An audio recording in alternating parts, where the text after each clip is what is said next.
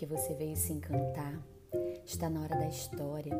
E a história de hoje, ela teve várias adaptações literárias e cinematográficas que encanta todos os públicos, crianças, jovens, adultos. Preparado? Hoje eu vou contar para você uma história de uma garotinha chamada Dorothy. Já sabe qual é? Muito bem. Eu sou a Dirlene Badaró e vou ler para você O Mágico de Oz. Dorothy era uma menina encantadora, bem como seu companheiro inseparável, o cachorrinho Totó.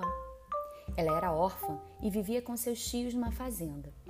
Adorava passear e explorar novos lugares com seu cão.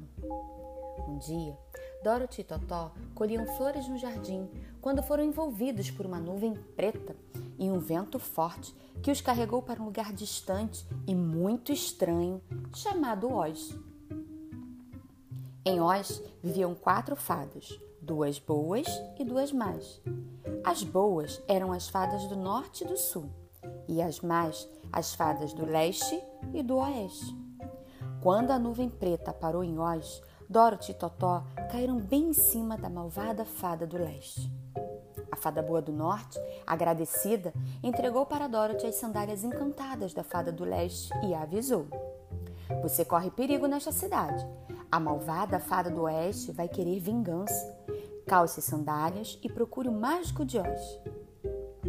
Só ele pode proteger e ajudar vocês a voltarem para casa. Siga a estrada de pedras brilhantes e chegará à cidade das Esmeraldas, onde ele mora. Pelo caminho, encontraram um espantalho que perguntou-lhes onde iam. Dorothy respondeu que estava procurando o mágico de Oz.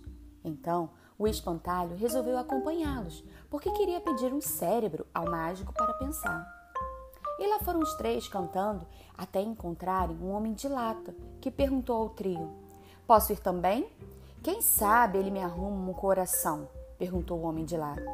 Vamos adorar sua companhia, respondeu Dorothy. Mais adiante, um leão rugiu para eles, mas Totó latiu em resposta e o felino se escondeu apavorado atrás de uma árvore. Um leão medroso? exclamou Dorothy. Sim, confessou envergonhado o felino. Venha com a gente. Aposto que o mágico de Oz pode dar coragem para você. Andaram muito e finalmente chegaram à cidade das Esmeraldas. Logo encontraram a casa do mágico, que recebeu um de cada vez. Após os pedidos, o mágico de Oz prometeu atender a todos se o ajudassem a se livrar da fada má do oeste. Eles aceitaram e partiram para o desafio. Ao anoitecer, a fada má do oeste mandou corvos e lobos para amedrontá-los. Mas o espantalho assustou os pássaros e o homem de lata venceu os lobos. Fada do oeste, furiosa, mandou macacos alados para prender os cinco amigos no seu castelo. Ao chegarem lá, ela amassou o homem de lata, tirou a palha do espantalho, prendeu o leão na jaula e disse: Vou transformar seu cachorro numa lesma, garota petulante. Dorothy, com muita raiva, pegou um balde com água e jogou na fada do oeste. Por causa disso, a fada foi diminuindo até desaparecer. Ninguém sabia que água destruía fadas más. A fada boa do norte desamassou o homem de lata, colocou a palha no espantalho e soltou o leão. Já no castelo de Oz, o leão ganhou coragem, o espantalho um cérebro e o homem de lata um coração. O mágico também consertou as sandálias da fada do oeste, que tinham perdido seus poderes, e agora Dorothy poderia voar até a fazenda de seus tios. A menina despediu-se dos amigos e voou com o Totó de volta para casa. E aí, gostou?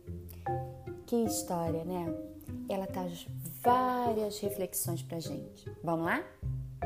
Primeiro, o espantalho é um boneco feito de palha que fica geralmente nas plantações para espantar os pássaros que vêm comer as sementes. E nessa história, o espantalho está em busca de um cérebro. O cérebro é sinônimo, símbolo de pensamento, de inteligência, o que significa que o espantalho está buscando conhecimento. Hum, aprender sempre, aprender a aprender. O homem de lata, por sua vez, é como se fosse um robô. Ele é todo feito de lata, mas ele não tinha um coração. E ele queria um coração. O coração é o símbolo do sentimento, do amor. E o homem de lata queria sentir amor. O leão era covarde. Covarde significa que ele era medroso. Ter medo, todo mundo tem, mas esse medo não pode nos paralisar, nos impedir de seguir adiante. O medo ele serve de alerta, atenção, cuidado, perigo, mas ele não pode te deixar parado igual uma estátua. Por exemplo, eu tenho medo de barata, mas quando eu vejo uma barata, eu tenho duas opções. Ou eu vou ficar parada, assustada, com muito medo e não vou fazer nada, ou eu vou tentar no mínimo matar essa barata, ou ir para longe dela. O medo que paralisa é aquele que te deixa parado sem reagir.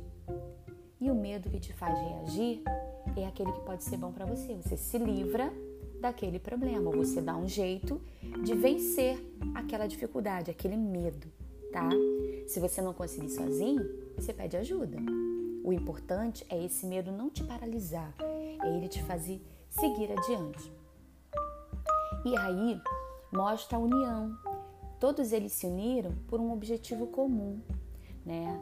Que era vencer a fada má para poder conseguir o que ele, cada um queria em particular e a Dorothy queria voltar para casa, né? E um ajuda o outro.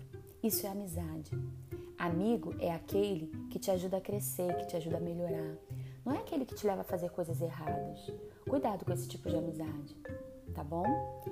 E por fim, essa história, ela te leva a pensar o seguinte: acredite em você. Em você com suas limitações, com suas possibilidades, com seus sonhos, com seus desejos. Nunca desanime diante das dificuldades, diante de seus medos. Queira sempre mais, busque conhecimento, busque sentimentos bons, amar, porque o amor é o mais nobre dos sentimentos, né? É, se cerque de pessoas amigas que te ajudem a crescer. Busque coragem, mesmo quando estiver com medo. E se não for possível sozinho, peça ajuda. Acredite em você.